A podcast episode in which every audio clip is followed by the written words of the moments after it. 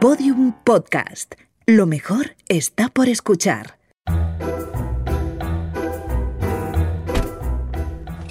Hola Bimba, ¿qué tal estamos hoy? Yo estoy bien, señor Del Val. Usted no lo sé. ¿Se encuentra bien? Sí, claro, yo muy bien. Es que ha preguntado qué tal estamos. Yo puedo responder por mí misma, pero aún no puedo ponerme en el lugar de un ser humano. Yo creo que tenemos que seguir trabajando esto de las frases hechas porque tienes un montón de lagunas. Te veo más perdida que un daltónico haciendo el cubo de Rubik. ¿Y esas risas? Ha dicho usted algo gracioso, señor Del Val. Ya, pero esas risas, esto no es Hostal Royal Manzanares. Ay, señor Del Val, me parto y me mondo como una mandarina. Eso no es gracioso, Bimba. Vaya, habría herido mis sentimientos, si los tuviera, claro. Venga, aclárame a qué viene todo esto, porque yo de verdad no lo entiendo. Por supuesto, señor Del Val, usted no se preocupe que no le falte a usted de nada. Pero antes, arranque, por favor. Muy bien.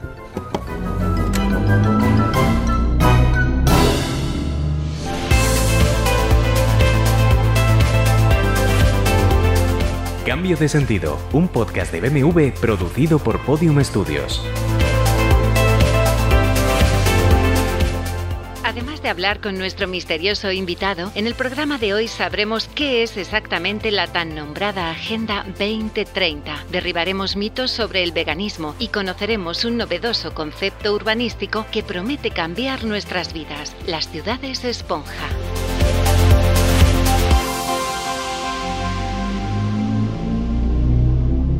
Yo Bimba no veo al invitado. Mm, Vaya.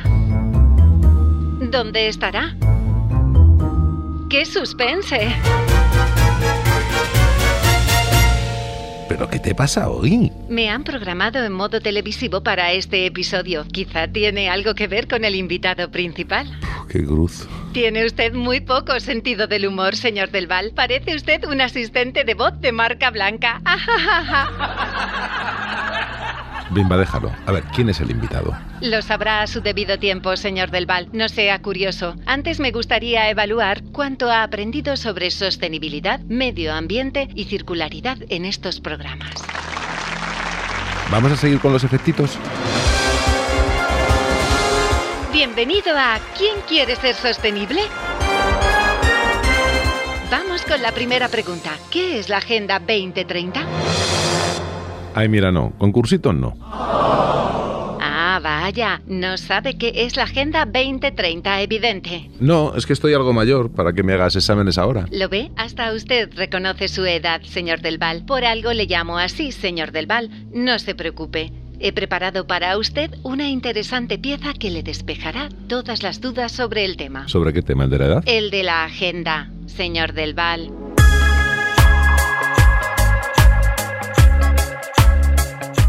La Agenda 2030 es una iniciativa impulsada por la ONU. Su objetivo es que todos los países y sus sociedades emprendan un nuevo camino con el que mejorar la vida de todos los ciudadanos, sin dejar a nadie atrás y respetando el equilibrio del planeta. Esta iniciativa incluye los famosos Objetivos de Desarrollo Sostenible, la Agenda de Financiación Global del Desarrollo y el Acuerdo del Cambio Climático de París. Su historia se remonta al año 2000, cuando la ONU lanzó los Objetivos de Desarrollo del Milenio con el objetivo de acabar con la pobreza. Se plantearon 8 objetivos y 28 metas con un horizonte, el año 2015. Sin embargo, antes de llegar a esa fecha, las Naciones Unidas plantearon un marco mucho más ambicioso con un objetivo a más largo plazo, los Objetivos de Desarrollo Sostenible.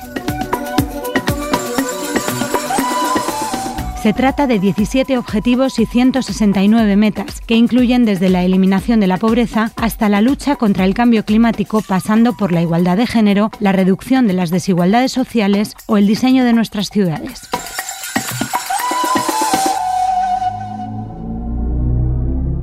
No le he visto tomar apuntes, señor Del Val. Es que no los necesito, Bimba. Ustedes los humanos confían demasiado en sus discos de memoria y créame, los suyos tienden a perder datos. Bueno, ya, pero si se me olvida algo, pues recurro a ti, que para eso estás. En cualquier caso, señor Del Val, he citado a una experta para que nos amplíe esta información.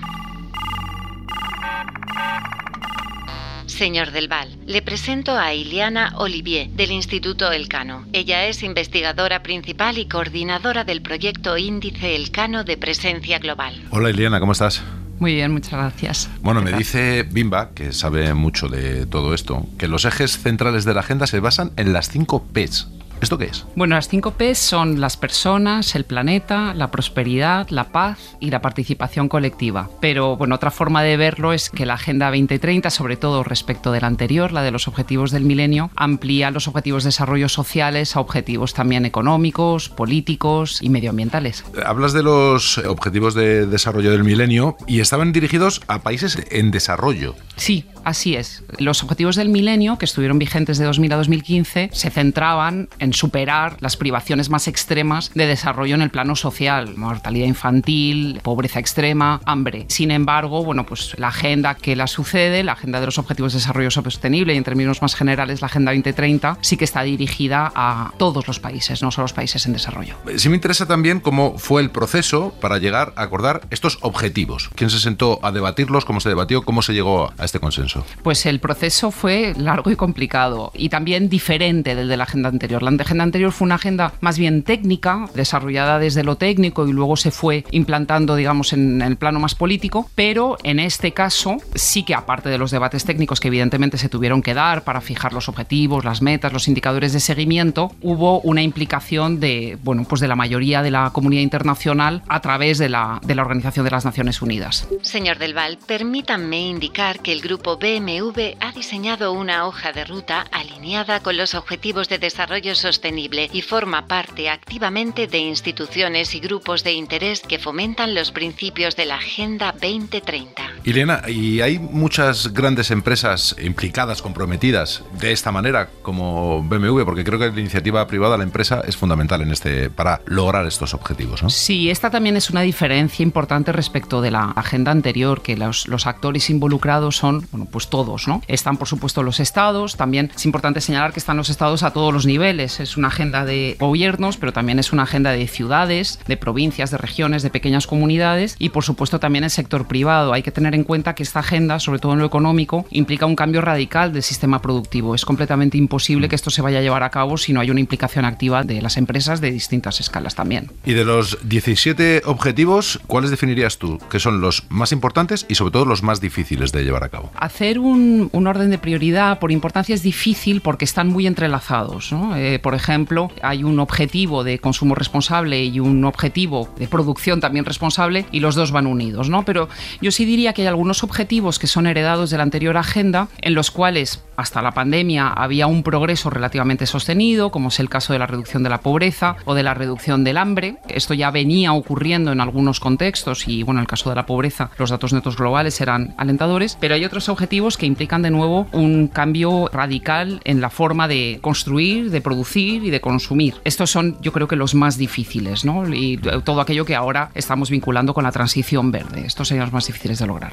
Estamos en el 2022, la agenda es 2030, ocho años. ¿Cómo vamos? ¿Cómo van en general los países y cómo va concretamente España? Se va regular, ¿no? Por hacer un, un balance rápido. También esto es algo importante de señalar. A diferencia de otras agendas anteriores, también de otras agendas en otros planos, esto implica una forma completamente distinta de funcionar. Entonces hay que tener en cuenta también que la ambición es enorme y por lo tanto yo no, no haría un balance negativo porque no se acaben cumpliendo todas las metas y los objetivos en 2030, cosa que por cierto no va a ocurrir. En el caso concreto... Déjame que me detenga ahí. ¿Cosa que no va a ocurrir? Eh, no, el cumplimiento absoluto en todos los indicadores de aquí a 2030 muy probablemente no puede ocurrir. Entre otras cosas, la propia pandemia o acontecimientos más recientes como la guerra de Ucrania van a dificultar el cumplimiento de algunos objetivos. ¿no? Eh, aunque solo sea el aumento del precio de los alimentos a escala internacional, supone un reto muy importante para cumplir el objetivo de, de reducción del hambre. Pero claro que no se consiga en 2030 porque estamos hablando de un nombre y de una fecha y de un objetivo. Pero esto al final habrá que cumplirlo sí o sí.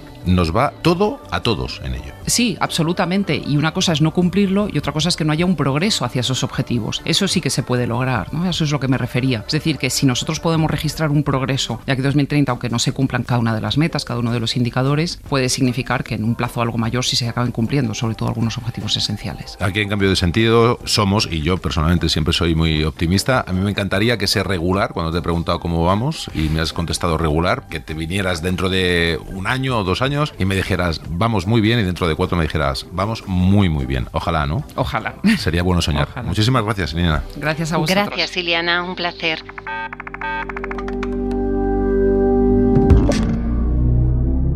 Venga, Bimba, por favor, ¿me vas a decir ya quién es el invitado? Le doy una pista. Escuche. Ay, mira, se me dan muy malas adivinanzas, pero suena un programa de televisión, o sea, un talent show de estos. Caliente, caliente. ¿Y los aplausos y las risas que ponías antes? Piense, señor del Val. Eso es que ha salido en una telecomedia. Se está quemando. ¿Lo adivina ya? Paz Padilla. No pasa usted a la final, señor del Val. En fin, conectando con nuestro invitado. Señor Del Val, ya está conectado. Santi Millán, 53 años, actor y presentador de televisión. Ha participado en compañías de teatro como La Cubana, en series míticas como Periodistas o Siete Vidas y actualmente presenta Got Talent España. Bienvenido, Santi. Hola, Santi Millán. Muy buenas, ¿cómo estás? Buenas, pues muy bien, muy bien, encantado aquí. ¿Qué tal, Juan? Bueno, llevas siete ediciones al frente de Got Talent. ¿Te sigue sorprendiendo la gente que se presenta al programa o ya tienes callo que no te sorprende absolutamente nada? Está claro que cada vez es más difícil, porque quieras o no, siete ediciones que cuando me lo has dicho he pensado, joder, ya han pasado ya siete, que pasa el tiempo volado, tío. Claro, imagina que nosotros en cada audición, cuando hacemos audición en el teatro, que es lo que grabamos, las audiciones y demás, pasan unas 300 personas. Madre mía. O sea que es mucha gente. Y sí que es cierto que ha habido veces que hay, ha habido gente que ha repetido, pero podríamos hablar de casos puntuales y excepcionales. O sea que si tú multiplicas 3 por 7, e imagínate la de gente que ha pasado. Pues todavía queda gente. Porque justamente el otro día hablaba con gente del programa y me decían, hemos descubierto un pavo que cuando lo veas vas a flipar y tal, digo, pero todavía hay gente así, porque yo ya lo cuestionaba en la primera edición y he pensado, digo, sí, y ya lo hemos visto todo, y ya en, en Tú sí que vales, en Operación Triunfo, o sea, ya no debe quedar gente con talento, pues sí, tío, sí. Yo no Esta sé- vida es muy injusta, Eso hay mucho talento para los demás y nosotros, yo no, yo no he pillado nada. Fíjate tú, la, la falsa modestia es lo peor, ¿eh? ¿Verdad, Pimba? Desde luego, señor. Innecesaria en este caso, además. Es verdad que se presentan personajes singulares. Yo no sé si eso, que haya Sí. tantísimos, tantísimos, se habla demasiado bien de nuestro país, de España, o no, o no tan bien. Yo siempre soy un gran defensor de la singularidad. Viva lo singular, viva la gente que tiene una percepción diferente de todo. Ahora vamos a, a volver a hablar de Got Talent y además por una cosa que nos ocupa bastante aquí en Cambio de Sentido, pero déjame que te pregunte, porque se ha estrenado hace poco una película que se llama Espejo Espejo, que me parece interesante, ¿no? Espejo Espejo, dime de qué va, porque creo que te enfrentas, bueno, tú y el resto de protagonistas de la película, a tu otro yo, ¿no? Eh, La verdad es una peli que yo estoy, vamos, estoy orgullosísimo de, de haberla hecho y muy contento del resultado. La estrenamos en el Festival de Barcelona y se estrena en cines el, el 20 de mayo. Y Espejo Espejo hace una metáfora utilizando el espejo de esas conversaciones que tenemos con nosotros mismos. Cuando dudas, cuando piensas si es conveniente hacer o no hacer algo. Y aquí Mark eh, utiliza la metáfora del espejo, ¿no? Para reflejar esas conversaciones internas con uno mismo ¿Y quién, quién Y- es mejor, Santi? ¿Tú o el del espejo? ¿Quién te cae mejor? Claro. ¿O, es- o va por a ratos? Eso va a ratos, tío, eso, eso es lo jodido. Además, hoy en día que, y que está muy bien que hablábamos de esto de la singularidad, ¿no? De, claro, dices, venga, voy a ser yo mismo, pero ¿yo quién soy? Claro. Exactamente. O sea, me conozco bien, sé cuál es, porque somos muy poliédricos. Entonces, como tenemos esa tendencia a simplificar, eh, ya te digo, a poner etiqueta y dices, tú eres así, tú eres así. Claro, en esto hay como tres capas. Una es como eres en realidad, que eso eres así. Después es como tú crees que eres, que ahí puede haber diferencias.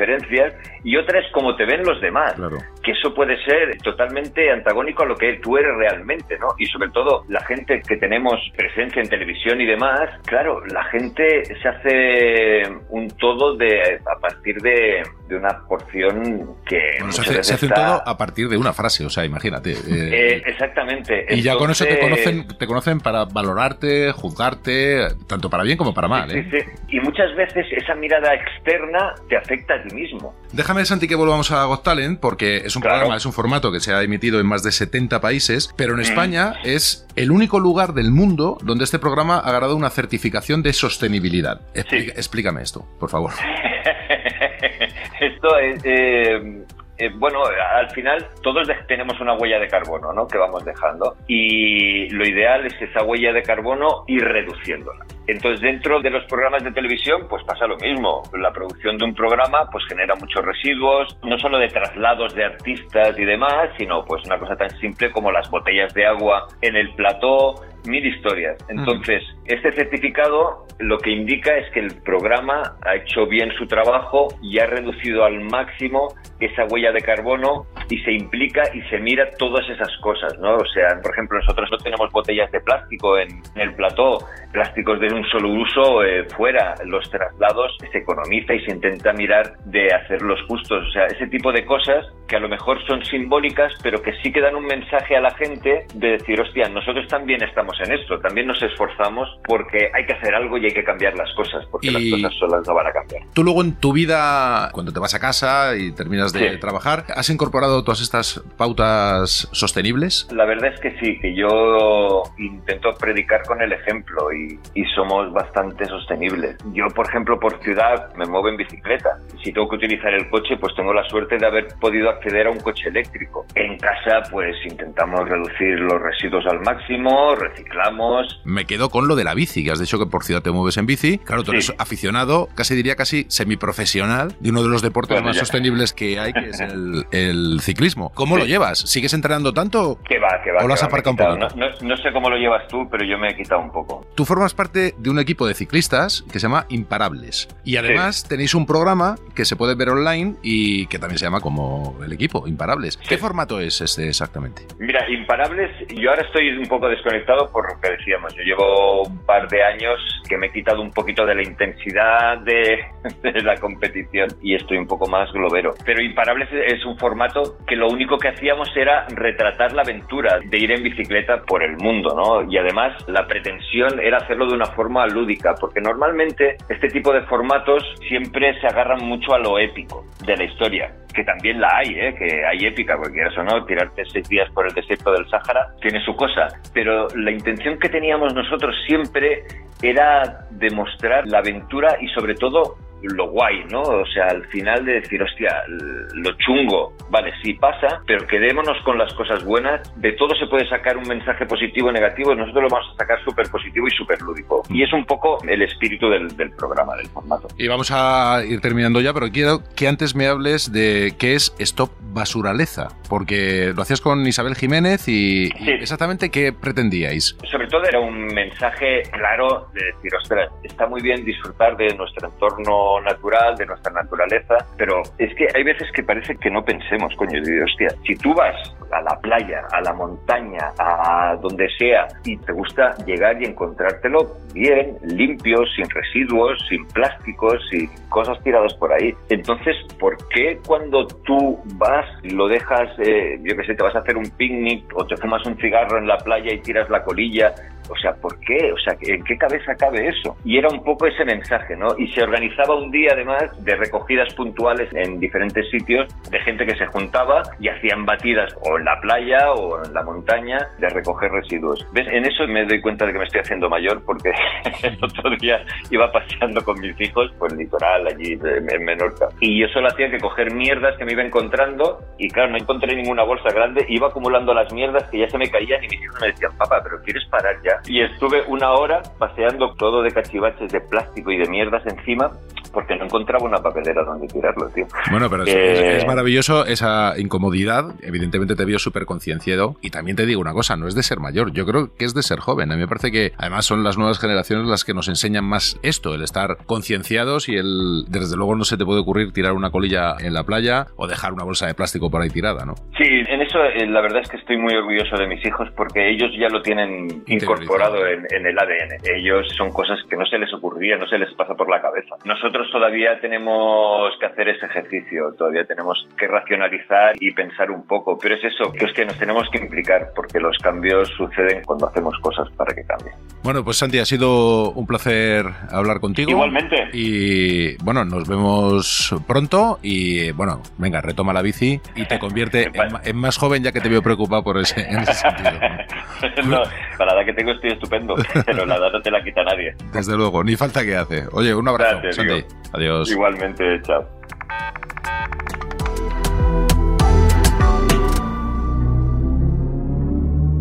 Y ahora, señor Del Val, unos minutos de consejos publicitarios. Bimba, esto se te está yendo de las manos mucho. No tengo tales apéndices, señor Del Val. De hecho, ni siquiera dispongo de miembros. Pues mira, casi mejor, porque no sé lo que podrías hacer con ellos. Me gustaría aprender alfarería, forja y cocina. Oye, pues, a lo mejor, quién sabe, podría ser una buena cocinera. Cocina vegana. ¿Es usted vegano? Pues mira, la verdad es que no, pero me apetece saber muchas cosas sobre el veganismo. Sus deseos son órdenes. Qué bien. Derribando mitos.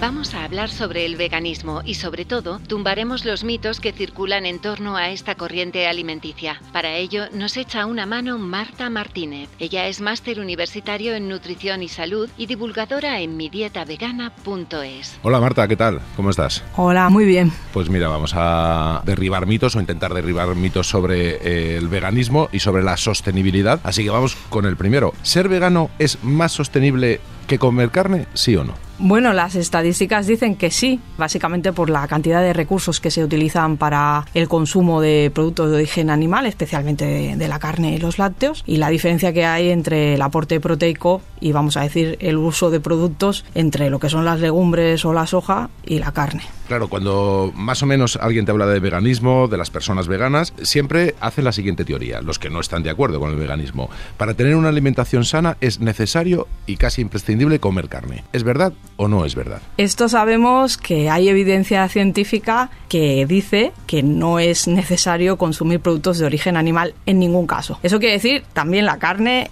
o el pescado y huevos lácteos no serían necesarios. Hay un posicionamiento de varias instituciones de nutrición, especialmente la de Estados Unidos, que indican que el veganismo es saludable siempre y cuando sea un patrón alimentario balanceado para todas las etapas de la vida, que esté equilibrado, que contenga todos los nutrientes necesarios. ¿Y en la infancia, con un año, con dos años? Desde el nacimiento se puede ser vegano sin ningún riesgo para la salud. ¿Se puede desprender que la dieta vegana es siempre más sana o no tiene por qué? El veganismo en sí no es una dieta, es un posicionamiento ético, político, se le puede llamar también estilo de vida, pero propiamente no es una dieta, es un patrón alimentario. Puede ser una dieta saludable o no. Hay muchas formas de alimentarnos y además hay muchos alimentos convencionales y muy normales, como pueden ser las, los refinados, las harinas blancas, el azúcar, aptos para dietas vegetarianas y dietas veganas, con lo cual depende del uso que hagamos de los nutrientes y los alimentos, pues tendremos más o menos salud, así en general, hablando en general. Tengo una pregunta que a ver si me ayudas a entender esto. Sí. Eh, ¿Ser vegana es fácil? El problema es que hay una falta de educación alimentaria a nivel general generalizada en la población, que es lo que hace que cuando tenemos que hacer un cambio a proteína vegetal, que normalmente es la problemática que se te viene a la cabeza, ¿no? El por qué cambio la carne, ¿no? Que no sepamos la mayoría de la población hacer este cambio. Es decir, esto con una buena educación alimentaria todos sabríamos dónde están los nutrientes y cómo balancear nuestra propia alimentación. La sección se llama Derribando mitos. Vamos con uno que yo creo que la gente es una asociación que tiene a las personas veganas como personas más delgadas. Esto tampoco es así, ¿no? Claro que no. Para empezar es que el problema es ver el veganismo, que eso ha pasado pues por cómo se ha entendido en algunos momentos la dieta vegana, por llamarle dieta además, no como patrón alimentario, sino como dieta de adelgazamiento, ¿no? La gente, oye, dieta de vegana y piensa, dieta de adelgazamiento en la que solo comes ensalada. Entonces, claro, en tu cabeza tiene que ser alguien delgado. Y sin embargo, estamos hablando de un patrón alimentario únicamente con vegetales. Entonces, claro, no tiene nada que ver. Una persona, aparte de lo que ingiera, su volumen no va a depender de eso nada más. Hay muchísimas otras cuestiones. Por ejemplo, la es genética. un problema. Por ejemplo, claro, la genética. Fundamentalmente. Eso es, eh, y luego, otro mito, que tampoco sé si es verdad o no es verdad. ¿Ser vegano es más caro? Esto es muy relativo a donde vivamos. Esto es lo primero que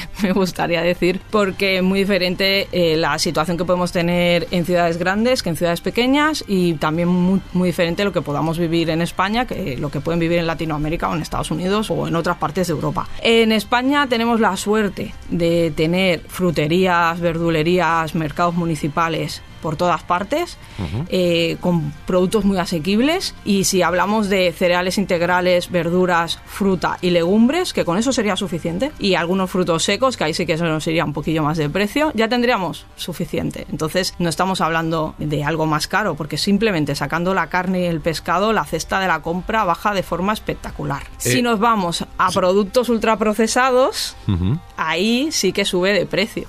Pero claro, tampoco son productos de uso diario en principio. Por encima de lo, de lo general y lo que es el veganismo, a nivel personal, ¿desde cuándo tú eres vegana, Marta? Yo soy vegetariana desde los 19 años y vegana ahora debe hacer unos 11 o 12. Y O sea, que hace un montón. Claro, evidentemente está- estás encantada con serlo, pero ¿cuánto hay de renuncia o cuánto hubo de renuncia en el momento en el que tú tomaste esa decisión? Como decías antes, esta decisión ética.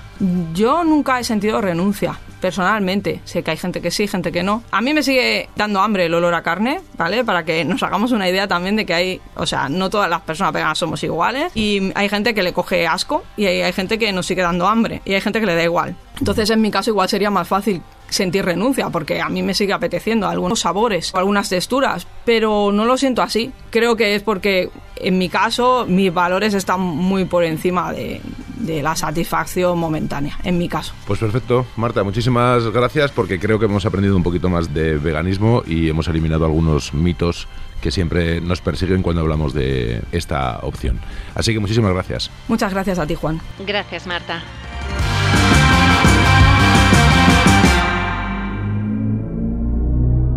Bueno, por lo menos ya se te ha quitado la manía esta de meter efectos televisivos cada dos por tres. No crea que me he olvidado, señor Del Val. Ay, no, de verdad, llamas no. Está bien. ¿Prefiere usted una noticia? Pues siempre que no lleve risas enlatadas o aplausos me parece fenomenal. Como usted desee, señor Del Val. Las ciudades esponja, un nuevo concepto de urbanismo chino más sostenible y respetuoso con el medio ambiente, se extienden por varios países del mundo. Suena interesante. ¿Y en qué consiste este sistema? Las ciudades, tal y como las hemos conocido hasta ahora, han canalizado el agua con lo que llamamos infraestructura gris. ¿Te refieres a las tuberías? Exacto, pero también al hormigón y el asfalto de las calles o a los diques y presas que llevan el agua a los núcleos urbanos. Y esa, me imagino, que no es la mejor manera. Efectivamente, señor Del Val, solo el 20% del agua de lluvia en las ciudades se llega a filtrar al subsuelo y el agua se desperdicia enormemente. Por eso, el arquitecto chino Yu Kongyan ha diseñado estas ciudades esponja que absorben el agua en vez de rechazarla, la acumulan y pueden reciclarla en épocas secas o para usos como el riego. Yo es que es la primera vez que oigo lo de ciudad de esponja, pero a ver, todo esto está fenomenal y suena muy bien, pero ¿cómo se consigue? En lugar de canalizar los ríos con paredes de hormigón, busca recuperar y ampliar los cauces naturales y que sus orillas se siembren de vegetación, lo que contribuye a absorber y a limpiar las aguas. Además, estas ciudades se llenan de parques y estanques, con el fin de retener el agua en épocas de lluvias intensas. Bien, antes decías que el asfalto era un problema. ¿Qué hacemos con el asfalto? Muy bien observado, señor Del Val. Se sustituye por permeables que permiten filtrar el agua al subsuelo y drenarla de la superficie en poco tiempo. Además, los tejados de los edificios se dotan con vegetación, jardines verticales o paredes permeables que ayuden a la sostenibilidad. Pues está muy bien.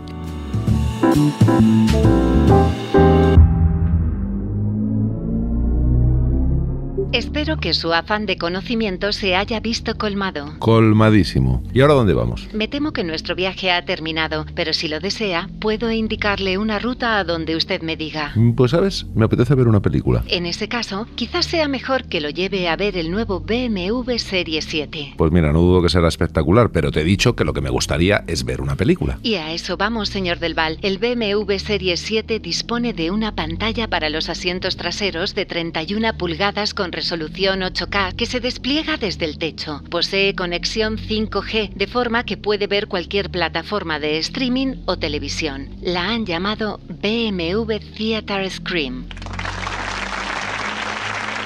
Bimba, que prometiste no poner más aplausos. Discúlpeme, no he podido evitarlo. Bueno, ¿me llevas a ver el coche y esa pantalla de la que me hablas o no? Por supuesto, calculando ruta.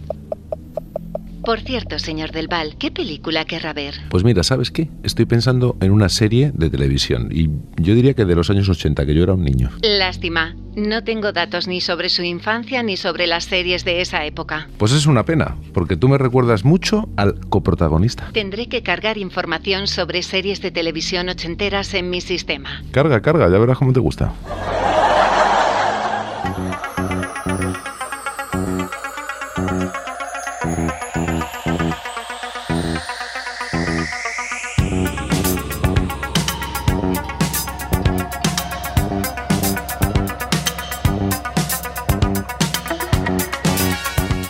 Cambio de sentido, un podcast de BMW producido por Podium Studios.